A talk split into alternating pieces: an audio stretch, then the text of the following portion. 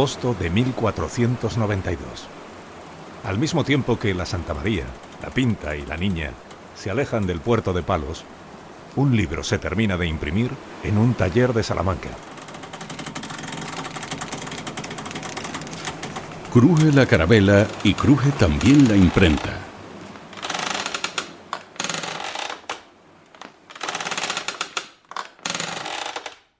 Es un libro de un autor muy vendido, pero un libro destinado al fracaso editorial. No volverá a imprimirse hasta el siglo XVIII. Antonio de Nebrija puede permitírselo. Sus manuales de latín tiran decenas de ediciones y presiden temarios y bibliotecas.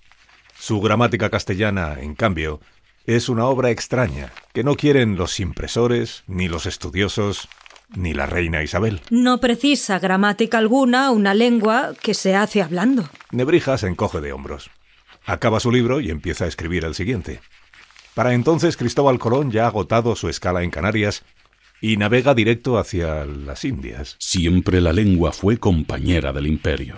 No pudo prever Nebrija ni la existencia de América, ni la radical modernidad de su gramática. Pero empeñó su vida en sanar unas letras que consideraba enfermas, en reverdecer un latín que creía pálido y desfigurado. Lo hizo en las aulas y en los libros, ante reyes y ante alumnos. Su esfuerzo nos ha llegado como un susurro riguroso desde un mundo cuya forma de leer y esparcir saberes cambió radicalmente en muy pocos años. Un fogonazo entre Maguncia y Lebrija.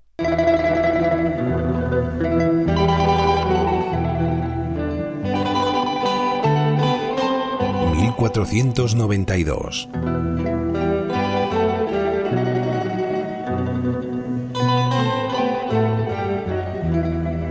Capítulo 3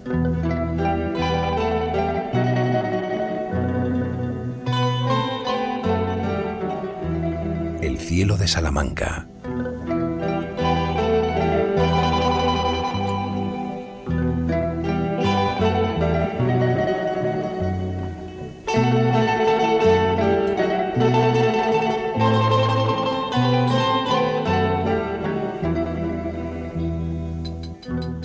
Apreciemos la importancia del vino en la creación de la imprenta.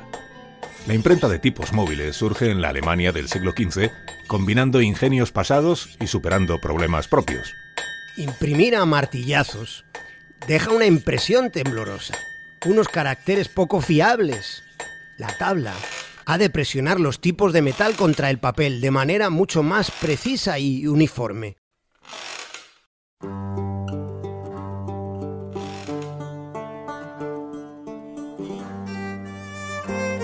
Los vinos de Maguncia se exportan y beben por toda Europa. Si los viticultores aplastan la uva ciñendo un torno que abaten endureciendo una palanca, como he visto varias veces, también nosotros podemos imprimir así, como agricultores modernos de la palabra escrita. Se mueve la palanca, la tabla empuja hacia abajo los tipos y el papel recoge limpiamente la secuencia de letras y números que el impresor ha ordenado y dispuesto. Este invento de chinos y coreanos, perfeccionado y vendido por occidentales alemanes, cambia el mundo con la misma sencillez con la que una rueda hace moverse un carromato. Desde sus hormigueantes puertos, los venecianos extienden por el mundo las maravillas de la imprenta, que sirve para difundir un decreto, un libelo o la palabra de Dios. El invento hace ricos a los acreedores de Johannes Gutenberg. Gutenberg, muy al final de su vida, consigue unos ingresos todavía más estables. El príncipe elector y obispo de Maguncia le otorga una pensión vitalicia. Un estipendio anual, un vestido de corte, 20 medidas de trigo y toneles de vino para su casa. No necesita menos alguien que se ha aventurado mucho más lejos que los demás. Cristóbal Colón es todavía un adolescente en Génova que aprende a navegar. Diez años antes, en 1455, la imprenta de Gutenberg había acometido su obra más famosa. No ha de envidiar mi Biblia obra alguna de amanuense. Se imprimieron 200 ejemplares de la Biblia de 42 líneas de Gutenberg. Se necesitaron cuatro prensas funcionando simultáneamente, seis tipógrafos y una docena de prenseros. Se dejaron huecos para la posterior iluminación, que es como se llama a las ilustraciones a mano, riquísimas en colores. Fueron tres años completos de fervoroso trabajo. Alabado sea Dios.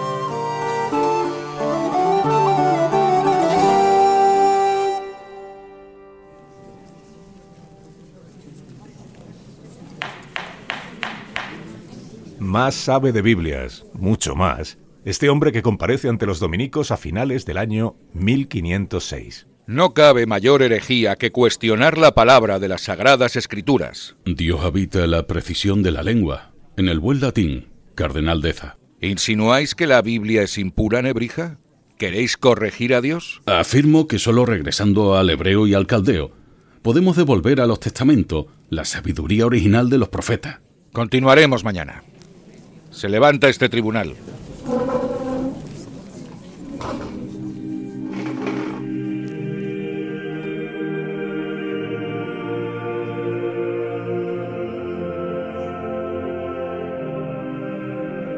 El ilustre gramático Antonio de Nebrija se enfrenta, andada su vida, a una causa de la Santa Inquisición. Ha perdido la protección de la fallecida reina Isabel. Un proyecto bíblico le ha sentado ante los inquisidores, unas enmiendas filológicas a la Vulgata, la Biblia en latín. Nebrija está decidido. Quiero consumir todo el tiempo restante de mi vida en las sagradas letras. No existe mayor desafío para un apasionado de las lenguas y del latín. Después de casi diez siglos, el texto sagrado precisa revisión, como la restauración de un cuadro oscurecido por el tiempo. Pero un asunto lingüístico como este también es un asunto religioso, incluso político. Un fruto prohibido en un jardín celosamente guardado. A San Jerónimo de Estridón debemos la primera Biblia en latín, pero desmerecen su trabajo quienes quieren preservarlo inmaculado, como un organismo inmune a la vejez. Para este catedrático de la Universidad de Salamanca, el latín es el canon con el que el mundo se codifica y descodifica, el signo con el que todo se revela a los hombres. Un idioma que aprendió en su niñez, allí donde lo esculpieron sus primeros y más ilustres hablantes, los romanos de la Bética.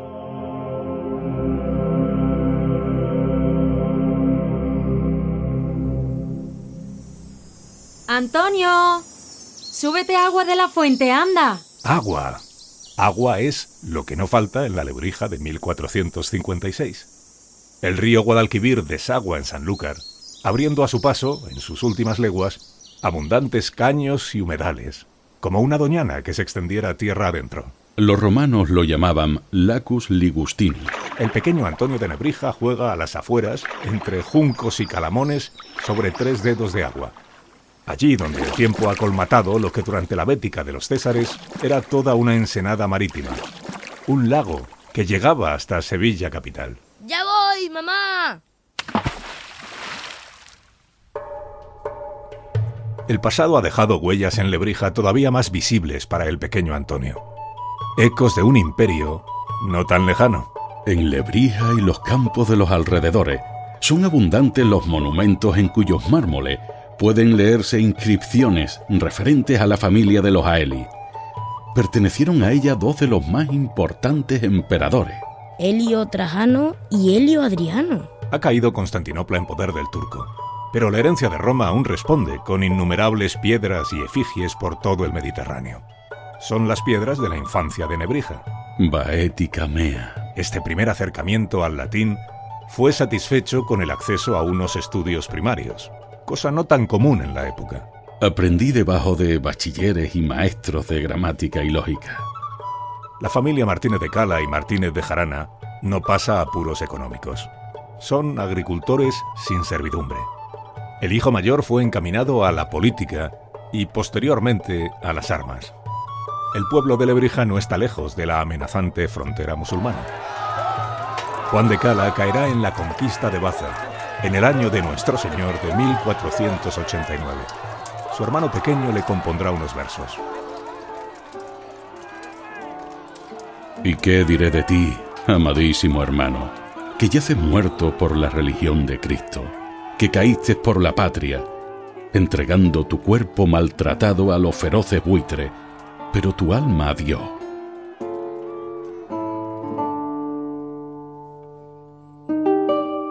La amenaza cercana del vecino maometano pende sobre la vida lebrijana.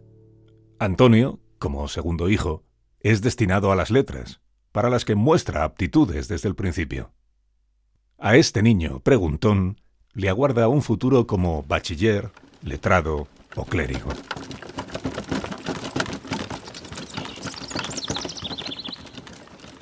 La familia hace un esfuerzo considerable. Con 15 años le envía a continuar sus estudios a Salamanca bajo intercesión de la diócesis de Sevilla. Ya estaba entonces enamorado del latín, pero era un amor sin rostro ni promesas todavía. Salamanca y sus 15.000 habitantes impresionan al adolescente Nebrija, que avanza entre calles abigarradas y edificios orgullosos. Su decana universidad, el Studium Generale, colma las aspiraciones de cualquier estudiante medieval. En sus aulas toma verdadera conciencia de la pequeñez de un colegial de provincias y de la anchura del mundo que le rodea.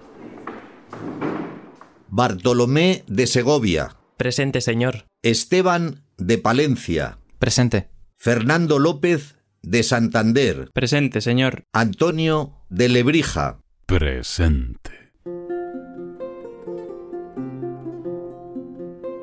La prestigiosa institución salmantina es vivero de juristas, burócratas y letrados del mañana.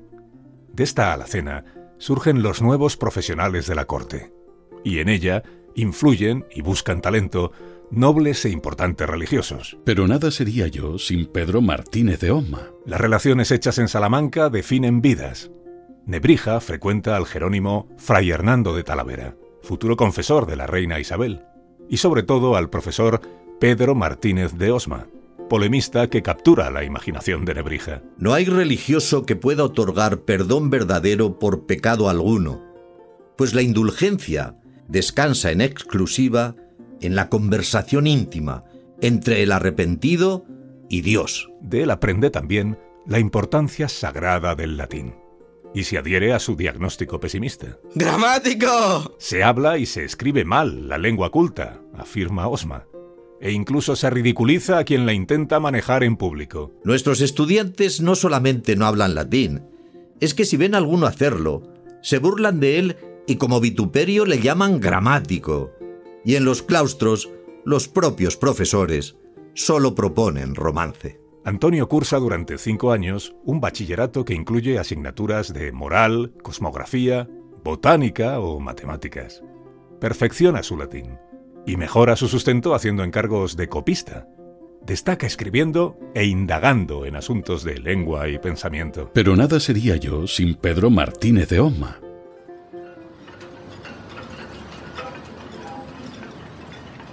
Nebrija se marcha a completar sus estudios a Bolonia con una beca del Colegio de España. Es probable que fuera Osma quien le animara y pusiera en la pista de la vacante. Nebrija es aceptado allí no sin exigencias y requisitos. Juro que no poseo más de 50 ducados.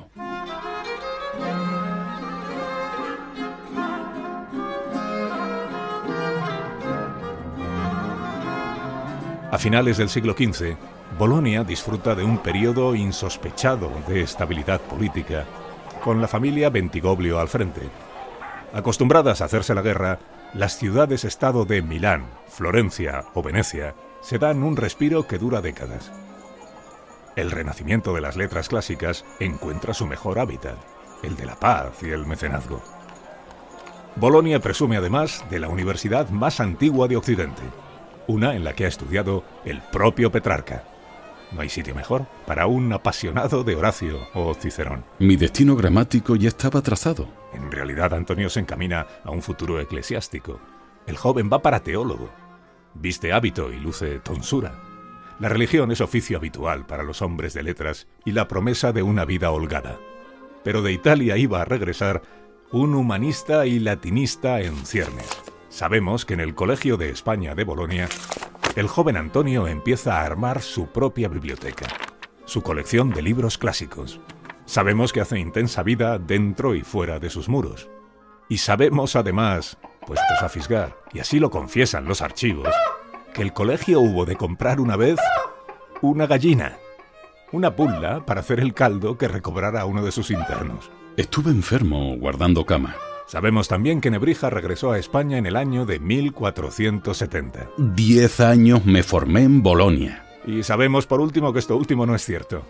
Nebrija tornó en decena su lustro italiano. Diez años me formé en Bolonia. Llamémoslo un retoque de currículo. Exageración conveniente para un futuro catedrático de universidad. Una institución en la que la experiencia italiana imprime prestigio y gana puertas. Una importante oportunidad de trabajo abrevió la estancia boloñesa de Nebrija. Fue llamado por el arzobispo de Sevilla, Alonso de Fonseca, para ejercer de preceptor de su sobrino, Juan de Fonseca. No le instruí en Sevilla, sino en Coca, en Segovia. Recibía 150 florines de renta. Llevaba una vida sencilla y considerada. El arzobispo es un hombre enfermo, que gusta de rodearse de letras y eruditos. Fonseca emplea tres años a Nebrija, hasta su fallecimiento. Aunque triste y lloroso, entonces comencé a ser libre.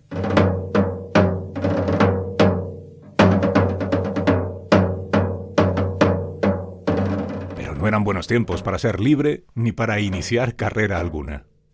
Solo un año después muere el rey Enrique IV. Isabel se corona a sí misma y desata una guerra civil. Castilla se llena de intrigas y banderías. Confundido, Nebrija se dirige a Salamanca. Resuelve enseñar allí mismo donde él ha aprendido. 1492. La familia Zacud emigró desde Francia. En España adoptan el nombre de Zacuto, tal como los valencianos Borja fueron Borgia en Italia. Roma bien vale esa misa. Los Zacuto huyeron de Francia a principios del siglo XIV, cuando los judíos fueron expulsados del país. Ocurría en toda Europa. Antes había pasado en Inglaterra y después lo haría en Alemania. Más largo fue el Sinaí. Los Zacut prosperan en Salamanca, donde nace Abraham Zacuto el mismo año que Fernando el Católico. Guárdenos del rey de Aragón. Zacuto estudia astrología y se distingue como sabio castellano de los cielos bajo la protección nada menos que del obispo de Salamanca, Gonzalo de Vivero. Yo era judío, él un converso. La obra de Zacuto, Composición Magna, se convierte en referencia astronómica de la época. Un libro para situar los ciclos del Sol, la Luna y los planetas.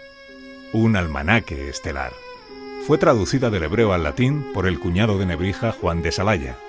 Y a la influencia de esta obra atribuimos parte de la inspiración para proyectar el llamado Cielo de Salamanca. La bóveda pintada de estrellas y constelaciones que decoró la flamante nueva biblioteca de la Universidad de Salamanca. Urgía una estancia más grande. La imprenta nos inundó de libro. Bajo el trazado de la Osa Mayor o del carro de Mercurio tirado por gallos, los estudiantes salmantinos clavan codos ensanchando su imaginación. Aquella bóveda también se inspiró en una obra del escritor romano Cayo Julio Higinio, Poética Astronómica, un libro cuyos sofisticados grabados puso también en intensa circulación el ingenio de la imprenta.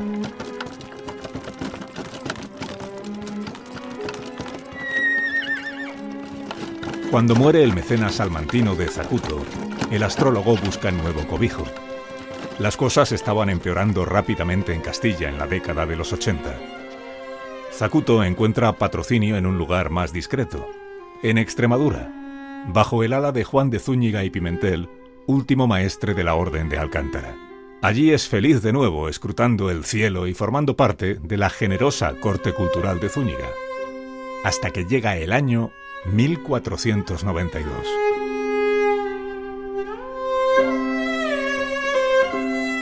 Rendida Granada, los reyes católicos decretan, solo meses después, la expulsión de los judíos o su conversión forzosa. Zacuto se exilia a Portugal.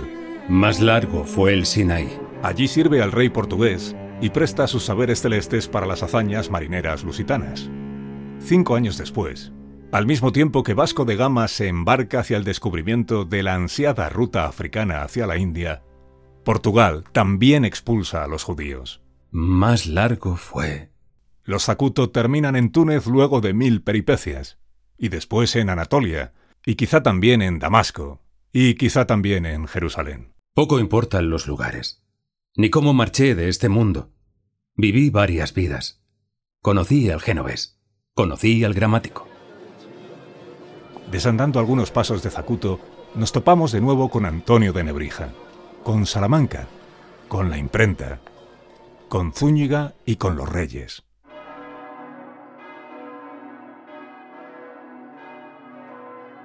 En la ciudad del Tormes las cosas le van muy bien a don Antonio. Casa con Isabel de Montesinos y abandona hábito y tonsura. No parece, eso sí, el hombre más enamorado del mundo, según sus propias palabras.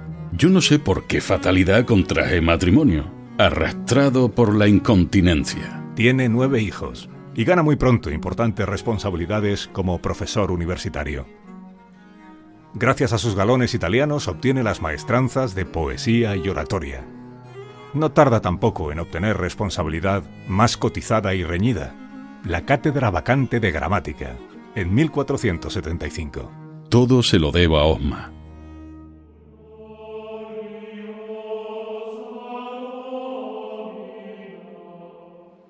El profesor Pedro Martínez de Osma compareció en favor de Nebrija para que su pupilo obtuviera su cátedra. Fue el último gran servicio que el profesor pudo hacer al alumno. Y dijo San Pablo, no sepáis más de lo que os conviene. Pero en 1479, la controvertida deriva de Osma le da de bruces contra la Inquisición, que lleva un solo año instaurada en Castilla y aún mide sus propias fuerzas. Dos años después, el tribunal organiza su primer auto de fe en Sevilla. Dios entendió mis razones. Osma es públicamente reprendido y obligado a renegar de su obra Tractatus de Confessione, que cuestiona la propia naturaleza del perdón eclesiástico y las indulgencias económicas. Se celebra una misa bajo el lema paulino No sepáis más de lo que os conviene. Se le acusa de herejía y de soberbia intelectual. ¡Gramático! ¡Gramático! Sus escritos son quemados. Osma procesiona y abjura de sí mismo. Su carrera cae en desgracia. Se le expulsa de Salamanca y de sus aulas durante un año completo y solo resiste nueve meses con vida. Osma muere en Alba de Tormes con una edad cercana a los 50 años.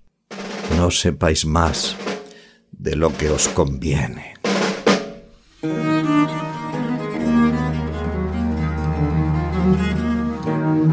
El profesor Nebrija hereda el estilo desafiante de Osma y varias de sus ideas. Se convierte en un maestro sugestivo, adorado y contestado en el aula y también en el claustro. Mayor pasión por el latín no vieron nunca estos ojos. Alumnos como el poeta Juan de la Encina recuerdan bien sus diatribas. A los incurables solo hemos de desearles que les vaya bien con su estulticia, ya sean catedráticos o bachilleres. Con los demás hemos de dar la batalla. Hay que sanar el latín para sanar los saberes. Eh, tanto vale para el físico, el letrado, el boticario. Lo contrario es la barbarie. Yo no aprendí las letras latinas en el Lacio ni en Salamanca, en estas aulas, sino la bética, primera región hispana en adaptarse a las costumbres y lengua de los romanos. En 1481 su vida cambia por completo. Las introducciones latinae se imprimen en Salamanca. Es un moderno manual de latín de éxito centelleante. Un manual moderno y beligerante. Declaro la guerra a los enemigos de la lengua latina. Atribuimos su impresión al maestro Diego Sánchez de Cantalapiedra y al librero Alonso de Porras, pioneros de la primera rotativa salmantina, que apenas lleva tres años crujiendo. No es una de las primeras imprentas de España, pero sí de las que mayor producción acumulará de incunables. Todo se lo debo a Osma. Los mil ejemplares de las introducciones se agotan en un suspiro, y a toda prisa se busca la ayuda de otras imprentas en Castilla para que una segunda edición llegue a tiempo al inicio del siguiente curso escolar. Sea mi tinta la sangre y la savia de las flamantes universidades. El invento de Gutenberg tiene a las facultades como íntimo aliado de su primera expansión. Es una relación de fascinación y de interés mutuo.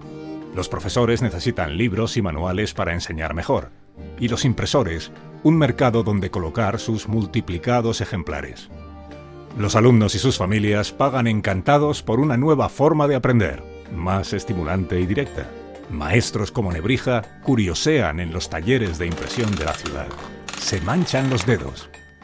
Su popularidad termina colocando sus libros en el temario universitario, en las estanterías y anaqueles de centros monásticos de formación.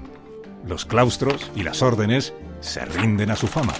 Y yo les digo, señor Porra, señor Canta la Piedra, que decretemos el fin de la oscuridad, que ha de llevar mi repetitio secunda letra romana, no gótica, fiat lux. Hágase la luz, proclama Nebrija, cuando establece la manera en la que debe imprimirse una de sus lecciones magistrales de final de curso, que también se venden. En eso también innova el gramático. Relega los abstrusos tipos góticos y encomienda sus obras a la letra redonda latina, una fuente más legible y llana. Así empieza a firmar Nebrija. Helio Antonio de Nebrija, si no le importa. Desde su exitoso manual latino, el orgulloso Antonio rubrica con este nombre tripartito. Helio es el praenomen, el de los emperadores romanos de Itálica. Helio Trajano y Helio Adriano.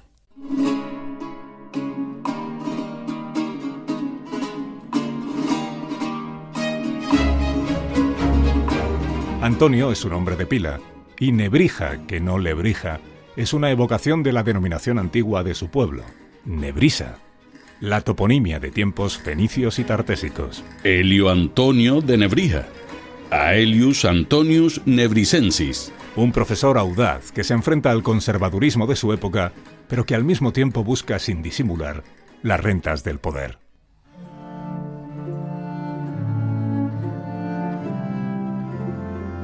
Cantad a la reina, don Antonio, cantad su gesta y ganaréis su favor.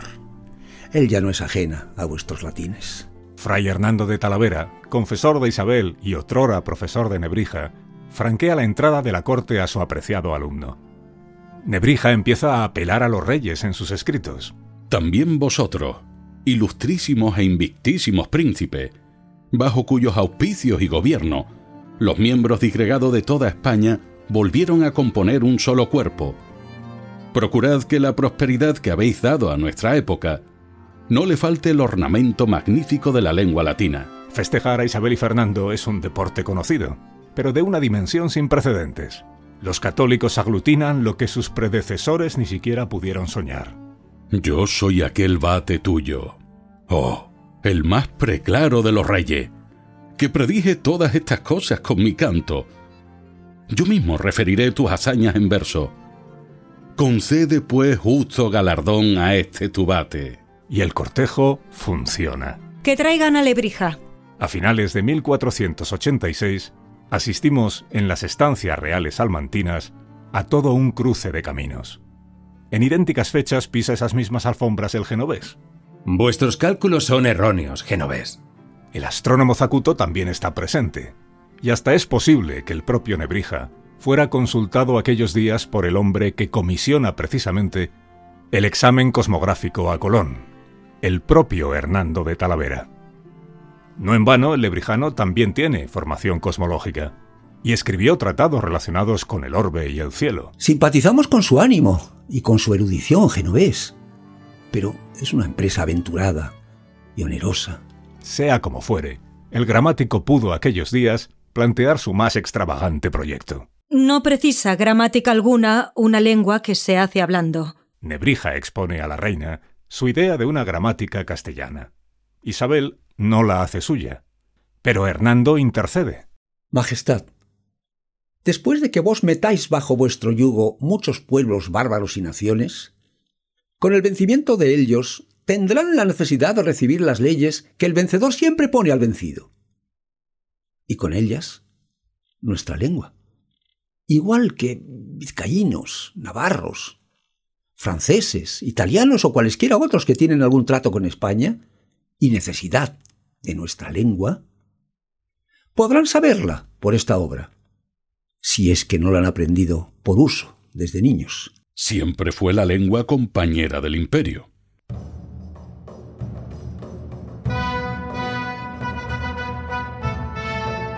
La reina no se opone al proyecto, pero aprovecha para asumar uno propio. Encarga al gramático la versión latina española de las superventas Introductione. Un libro que no dejará de conocer versiones, revisiones, mejoras y nuevas ediciones. Más de 200 hasta 1599. No había de atraer mi gramática, ni la centésima parte de entusiasmo, en aquel estruendoso año de 1492. Nada hubo de lamentar Nebrija, en realidad. Para entonces había encontrado quien le liberara de su aplastante carga lectiva, de sus muchas clases y compromisos académicos en Salamanca. Dejó la academia y partió a Extremadura, como Zacuto, al lujoso mecenazgo de don Juan de Zúñiga, maestre de Alcántara. Una corte renacentista en Villanueva de la Serena. Un lugar en el que escribir mantenidamente en libertad. Una libertad que le encaminó a la culminación de su obra, al peligro de las Sagradas Escrituras.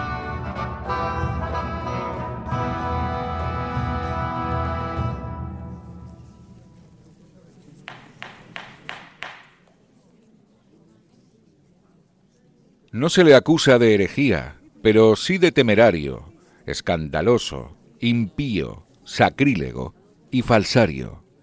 Sea. Diego de Deza es muchas cosas a la vez, como ocurre todo el tiempo en esta historia. Deza es defensor de Colón, tutor del príncipe Juan, detractor de Fray Hernando, arzobispo de Sevilla y, sobre todo, inquisidor general. ¿Tenéis algo más que decir, Nebrija? Sí. Nieva en Salamanca, al otro lado de la ventana. Me acuso, inquisidor Deza. Me acuso de combatir la barbarie contra la lengua. De sostener que antes de cualquier arte, conocimiento o creencia, está el vigor del idioma que nos permite empalabrarlos. Me acuso de proclamar que hemos de escribir como hablamos y hablar como escribimos. Me acuso de ser amigo de Pedro Martínez de Osma y de valerme del hebreo, el griego y el arameo para intentar rescatar el lustre perdido de los testamentos, diluido en decenas de traducciones sucesivas que han desvirtuado su ternura y su fuerza. Me acuso de tratar de enmendar todo esto como ya me censurasteis hace años en Zalamea de la Serena. Me acuso también de confabularme con el cardenal Cisnero para la redacción de una Biblia políglota, proyecto que terminé abandonando pero en el que sigo creyendo. Me acuso de escribir y tratar de imprimir por mi cuenta el fruto de todos estos esfuerzos privados míos. Un devoto trabajo que se remonta hace años. Las anotaciones quincuaginta es la obra en suma que nos ha traído a todos a esta sala. El hombre hace una pausa y el tribunal calla. Afuera el viento silba entre sombras. Pero, ¿pero qué diablos de servidumbre es esta? ¿Qué dominación tan injusta y tiránica que no te permite, respetando la piedad, decir libremente lo que piensa? Me acuso, inquisidor Deza, me acuso. Me acuso de combatir la barbarie contra la lengua. Es suficiente, Nebrija. Este tribunal le hará llegar su sentencia.